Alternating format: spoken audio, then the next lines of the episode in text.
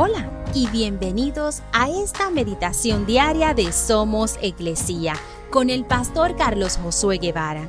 Mi nombre es Magali Méndez y queremos darte las gracias por permitirnos traer esta palabra de bendición a tu vida el día de hoy.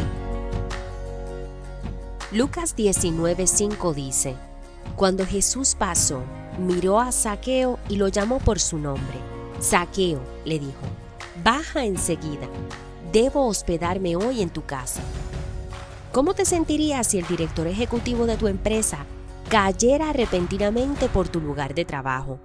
Quizá intentarías limpiar rápidamente tu área de trabajo o quizá te preguntarías si te iba a despedir o sin duda alguna sería el mejor momento para pedir un aumento. Jesús hizo algo similar con Saqueo en la historia que leemos en Lucas 19. Jesús sabía de la reputación del jefe de los recaudadores de impuestos en Jericó. Saqueo fue despreciado incluso por otros en su profesión.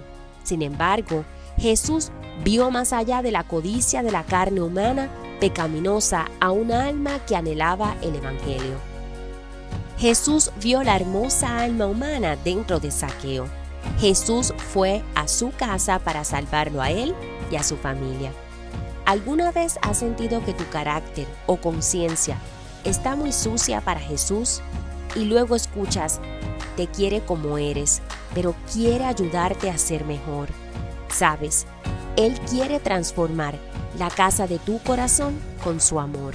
Invítalo a entrar. Que Jesús sea un invitado hoy.